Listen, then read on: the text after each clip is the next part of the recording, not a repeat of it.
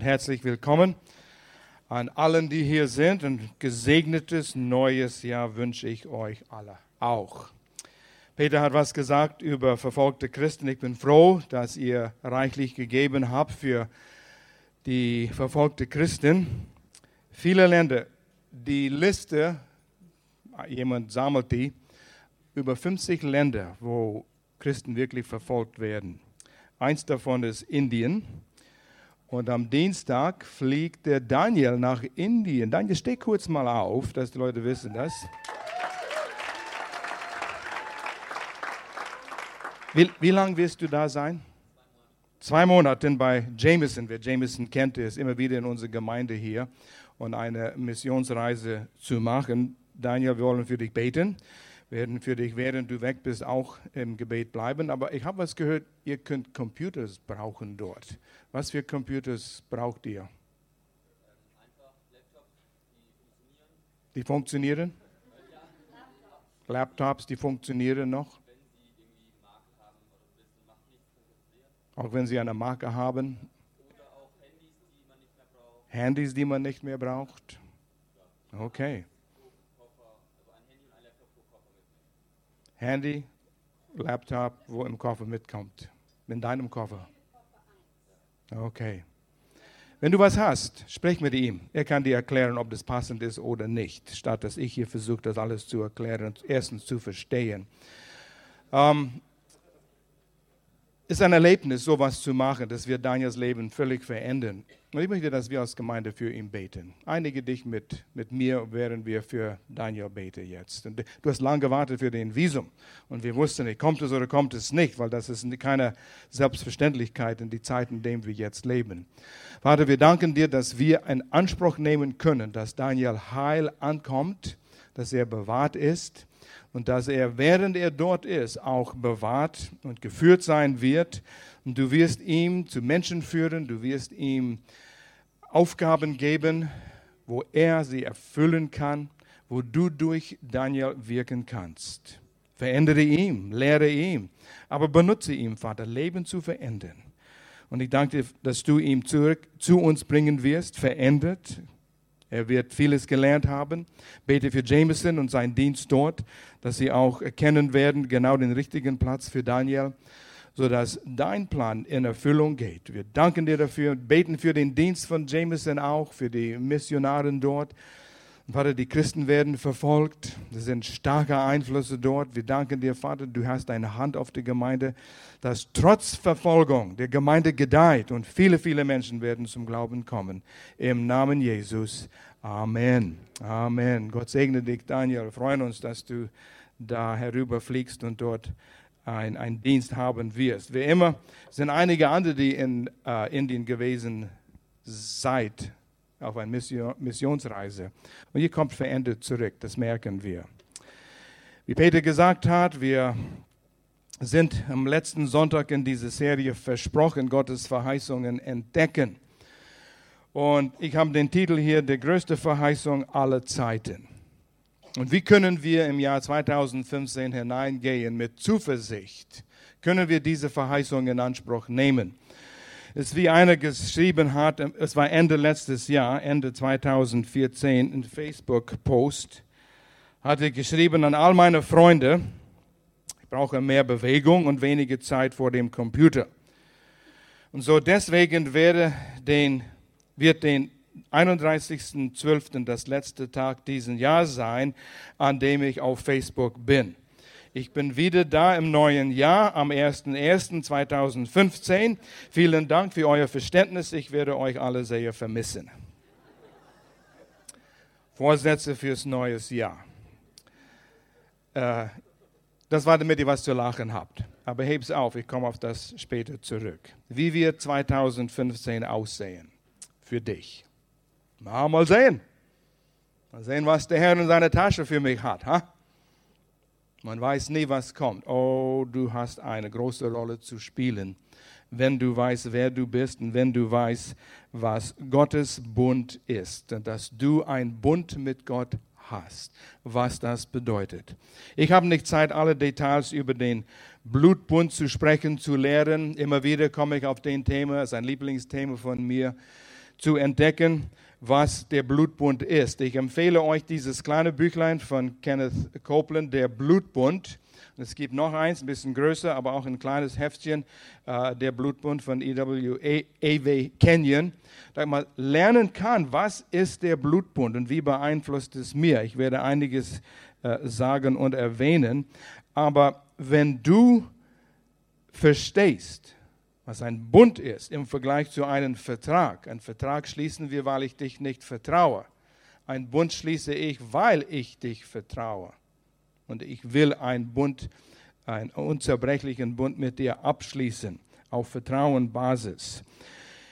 Als ich anfing, über den Bund, den Blutbund zu verstehen und einiges zu lehren, und ich weiß, in vielen Gemeinden wird es nicht gelehrt, obwohl es in die Bibel ist kam ich zu dem Schluss, ich weiß nicht, wie ein Mensch überhaupt Gott vertrauen kann und Glauben auf Gott, an Gott haben kann, ohne zu verstehen, was Blutbund ist. Und der Blutbund ist die Basis für dein Vertrauen auf Gott. Und manchmal denken wir, naja, ich weiß nicht, ob Gott das für mich tun will oder wird. Kann ich das in Anspruch nehmen? Soll ich so beten? Ich weiß nicht, ja, wie sieht Gott mich an oder ich habe das getan und das gefällt Gott nicht. Du verstehst nicht, was der Bund ist. Sonst würdest du anders sprechen und du würdest anders im Jahr 2015 hineingehen.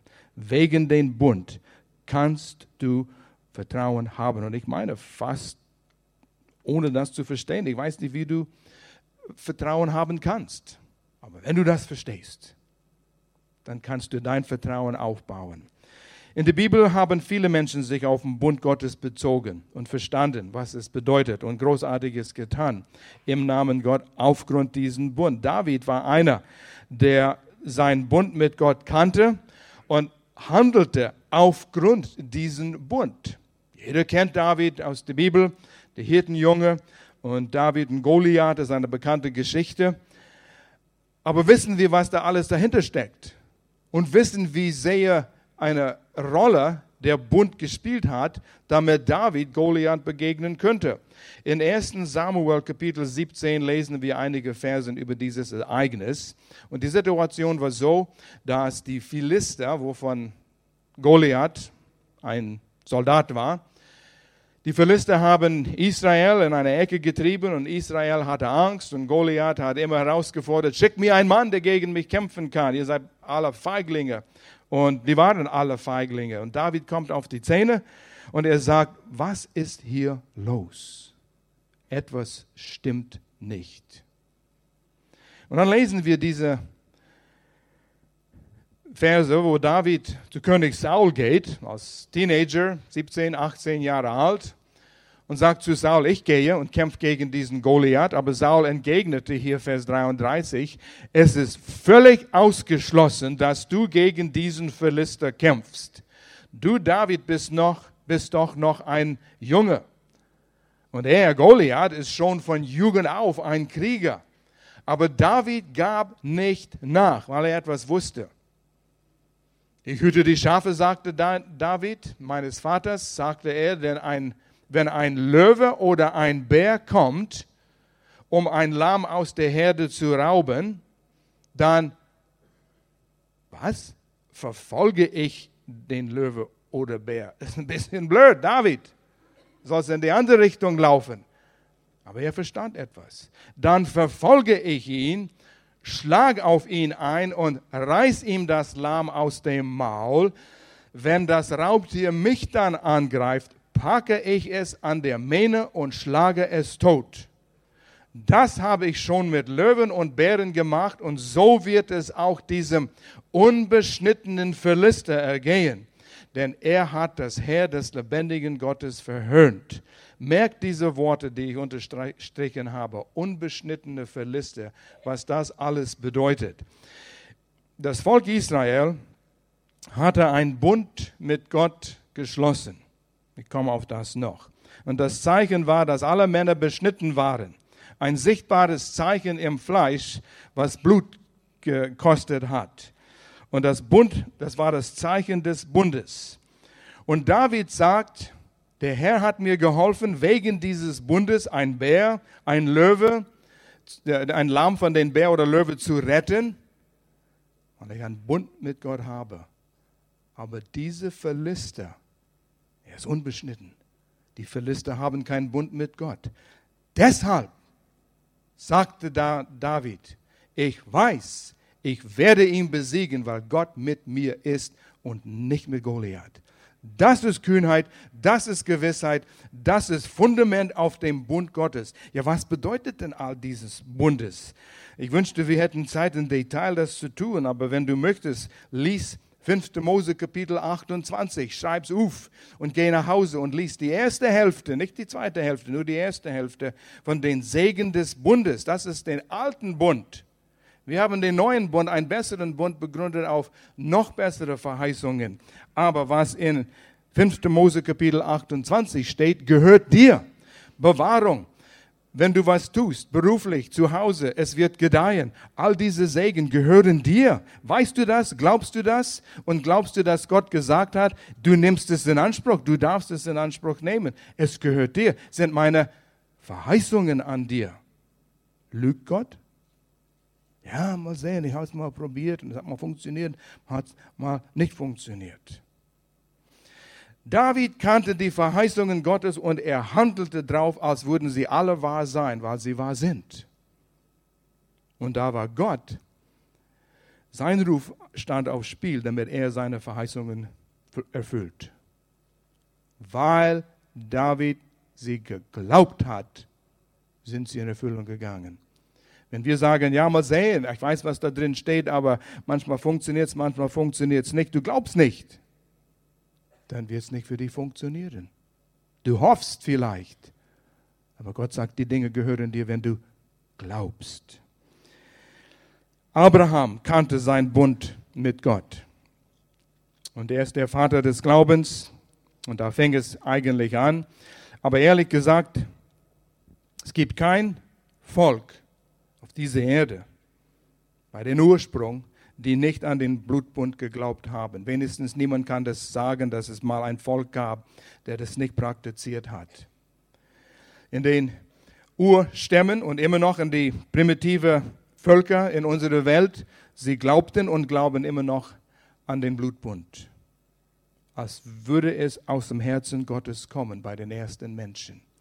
Blutbund ist etwas, was aus dem Herzen Gottes kommt weil er weiß, was es bedeutet. Hier war Abraham im hohen Alter. Und Gott sagt, ich werde durch dich ein Volk aus, aufrichten. Viele Völker eigentlich, nicht nur ein Volk, wir denken immer ans jüdische Volk, aber es werden mehrere Völker aus deinem Leib kommen.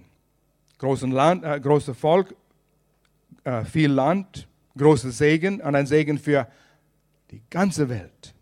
Durch dich, Abraham, ein alter Mann, und du wirst ein Kind kriegen.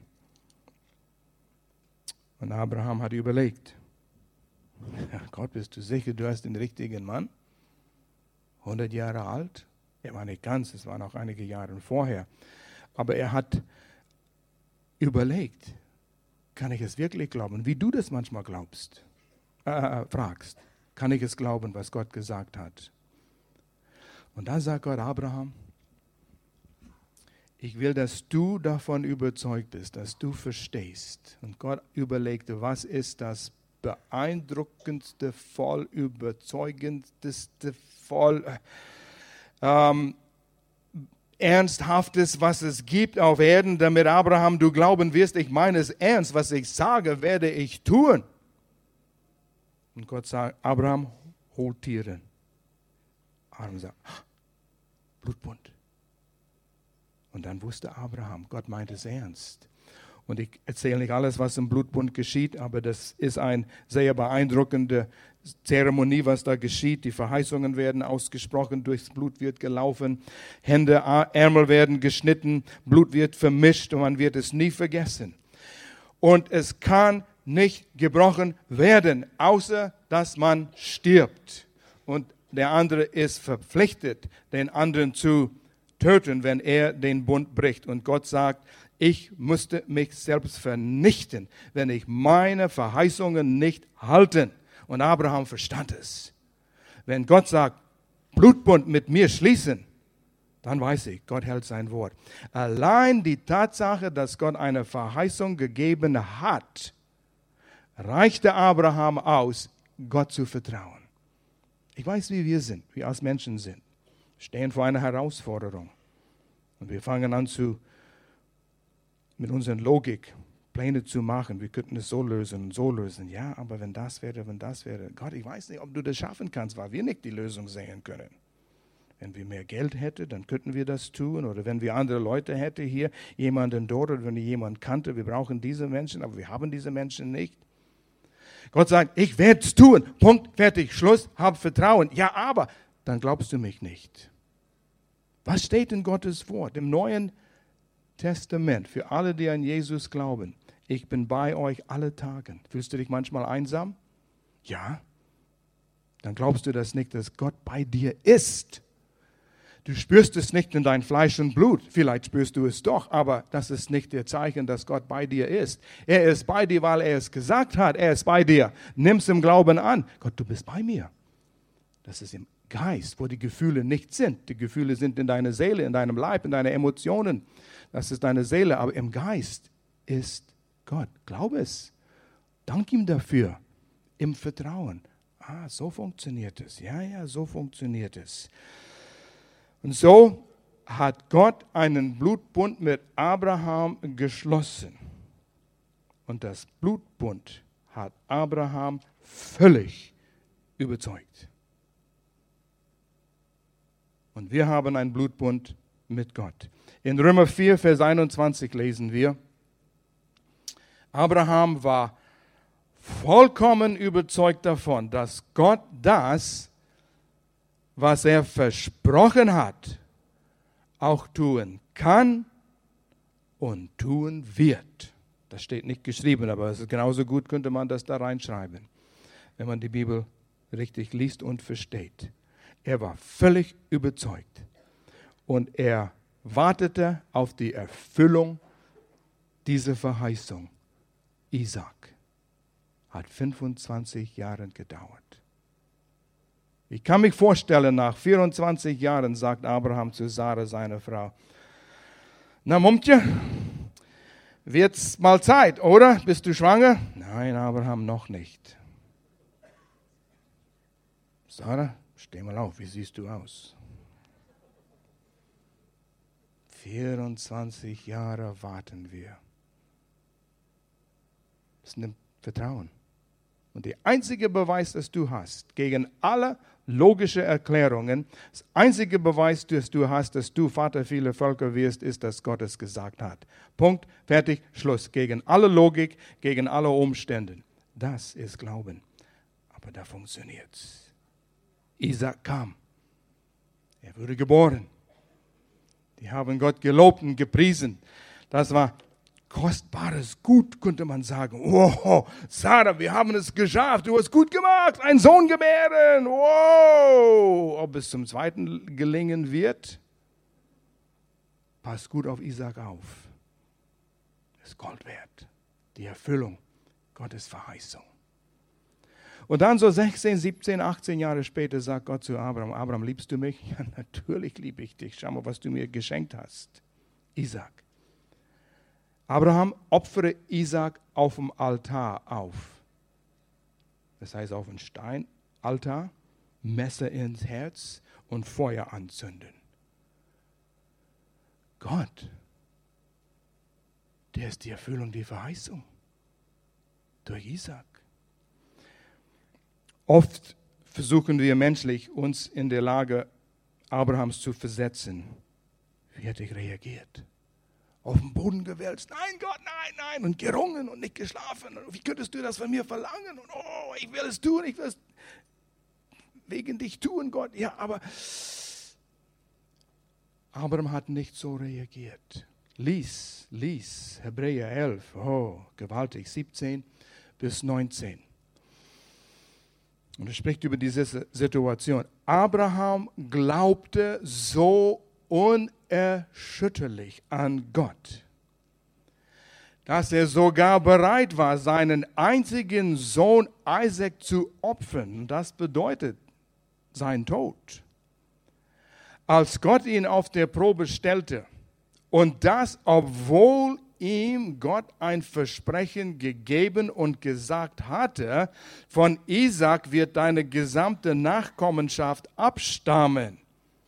Und Gott, du sagst, ich soll ihm aufopfern.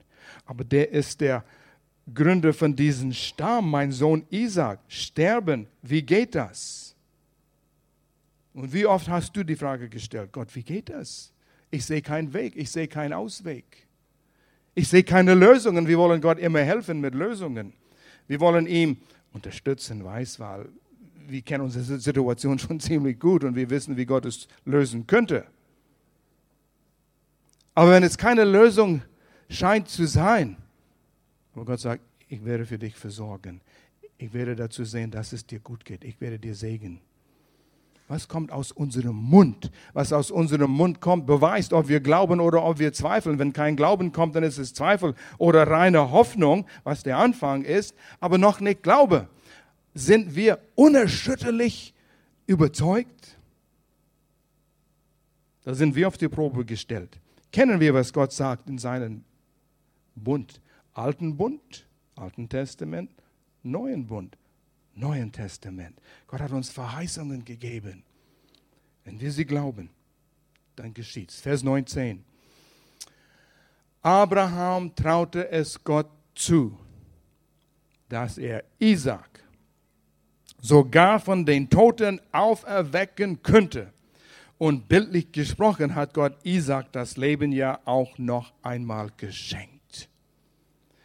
Abraham sagt, ich habe nie gesehen in meinem Leben und nirgendwo in der Bibel lesen wir, dass Gott einen Mensch vom Toten auferweckt hat bis vor dieser Zeit. Als Präzedenzfall, wo Abraham sagen könnte, ah ja, ich weiß, wo der Mann starb und du hast ihn vom Toten auferweckt. Nein, das ist noch nie geschehen. Nie geschehen. Und Abraham sagt, Gott, allein weil du es gesagt hast, habe ich genug Vertrauen in dir, weil du einen Blutbund mit mir geschlossen hast, du findest einen Weg. Und wenn aus der Asche von einem verbrannten Leib, du wirst meinen Sohn auferwecken. Und deshalb hat er gesagt zu seiner Diener, als sie zum Berg kamen, wo, sie, wo er Isaac aufopfern wollte, er sagte zu all seinen Dienern, Mannschaften, Männer, bleib hier. Ich und der Sohn, wir gehen und machen einen Opfer. Und wir kommen zurück. Wir kommen zurück. Und wusste, er musste seinen Sohn töten und auf dem Altar verbrennen. Ich kenne die Geschichte, Gott hat ihn zurückgehalten. Er hat es nicht getan, musste es nicht getan, nicht tun. Er war gewiss, weil er Gott kannte, weil er den Bund mit ihm gekannt hat. Jesus Christus, durch sein Tod und Blutvergießung, hat den neuen Bund mit Gott abgeschlossen. David, kannst du das für mich öffnen, bitte? Äh, ich habe nur eine Hand. Ähm, Jesus Christus gab sein Leben, Dankeschön, damit er, Jesus, mit Gott einen Bund abschließen könnte wir durch unseren Glauben und Vertrauen auf das, was Jesus für uns getan hat, schließen uns an Jesus an und der Bund gilt genauso für uns wegen Jesus. Im Alten Testament, wo das Volk Israel immer Opfer gebracht haben und musste auf dem Altar gelegt, es wurde verbrannt, Lamm wurde getötet wegen die Sünde. Hans Israel brachte sein Lamm zum Tempel der Priester hat das Lamm inspiziert. Ist das Lamm ein vollkommenes Lamm? Nicht der Bringer des Lammes. Der, der es bringt, wusste, er war unvollkommen, hat gesündigt. Deshalb bringt er ein Lamm. Einer, der ein Lamm brachte zum Tempel, hat nicht gewartet, bis alles in seinem Leben in Ordnung und aufgeräumt war. Und dann brachte er ein Lamm, weil der Priester wird gucken und sagen, hast du was Falsches gemacht in letzter Zeit? Nein, das ist nie geschehen. Sondern Hans Israel kommt zum Tempel, weil er gesündigt hat und nicht vollkommen ist und bringt einen Lamm, der stellvertretend für ihn stirbt. Und so wurde der Lamm inspiziert. ist es ein vollkommenes Exemplar. Und so Jesus und Gott haben den Bund. Jesus als Mensch, vollkommener Mensch. Er wurde inspiziert. Und nicht eine Sünde hat Jesus gehabt. Und wir kommen im Glauben, im Vertrauen auf das, was Jesus tat. Wir sind nicht vollkommen. Jesus war vollkommen. Jesus war der Opfer für uns. Und so kommen wir in Vertrauen. Und der neue Bund wird mit Jesus abgeschlossen. Kann Jesus sündigen? Nein. Kann der Bund gebrochen werden? Nein. Halleluja. Im Alten Testament in den Bund war immer Segen und Flüche. Wenn du den Bund brichst, dann sind diese Flüche, die kommen. Wenn du den Bund hältst, dann sind diesen Segen. Und wir wissen, wenn du den Alten Testament liest, Israel hat gesündigt, da kamen die Feinde und haben sie äh, über hin und her gelaufen, ihre, ihre, ihre Ernte gestohlen und, und, und, und, und. Und es gab immer schlimme Situationen. Wo sie Gott gefolgt haben, gab es Segen. Jesus kann den Bund nicht brechen. Er wurde zur Flucht gemacht. Als Zacharias der war im Tempel, als Jesus geboren wurde. Als Jesus acht Tage alt war, haben sie ihn zum Tempel gebracht. Und Zacharias nahm ihn im Arm und er sagte, er hat erkannt, Jesus ist die Erfüllung des Bundes. Denk mal nach. Abraham vor vielleicht 4000 Jahren bis Jesus, 3000, was sind 1000 Jahre unter vier oder fünf? Auf jeden Fall, lange Zeit her, wo das Verheißung kam. Durch dich, Abraham, wird die ganze Welt gesegnet. Jesus wurde geboren, die ganze Welt wurde gesegnet. Gott hält sich an seinem Bund. Und so Zacharias hat gesagt, Gott war mit unseren Vorfahren barmherzig. Er vergisst seinen heiligen Bund nicht. Den Eid, es ist ein Eid, den er unserem Vater Abraham geschworen hat und der auch uns gilt. Er hat es geschworen mit Abraham. Jesus kommt als Erfüllung diesen Bund. Gott hält sein Wort. Es ist nicht von mir abhängig, dass es gehalten wird. Es ist von Jesus Verhalten abhängig. Und er war vollkommen. Und er starb und ist wieder auferstanden. Der Bund gilt, der Bund wurde versiegelt. Wir haben Schutz, wir haben Führung, wir haben Vorsorge. Wir müssen erkennen, was die Bedingungen des Bundes sind oder was die Vorteile, was die Segen sind. Wir müssen sie in Anspruch nehmen.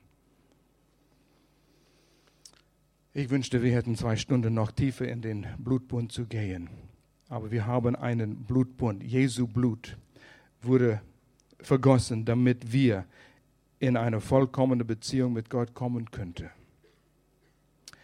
Wenn wir die Geschichte weiterlesen über Abraham, Lot, sein Neffe. Er wohnte in die Städte Sodom und Gomorra. Böse, gottlose Menschen dort und Gott sagt, ich will sie auslöschen. Aber Abraham sagte, ja, aber meine Verwandten sind dort, mein Neffe, Lot und seine Familie sind dort. Gott, würdest du diese Stadt nicht auslöschen, wenn 50 gerechte Menschen da sind?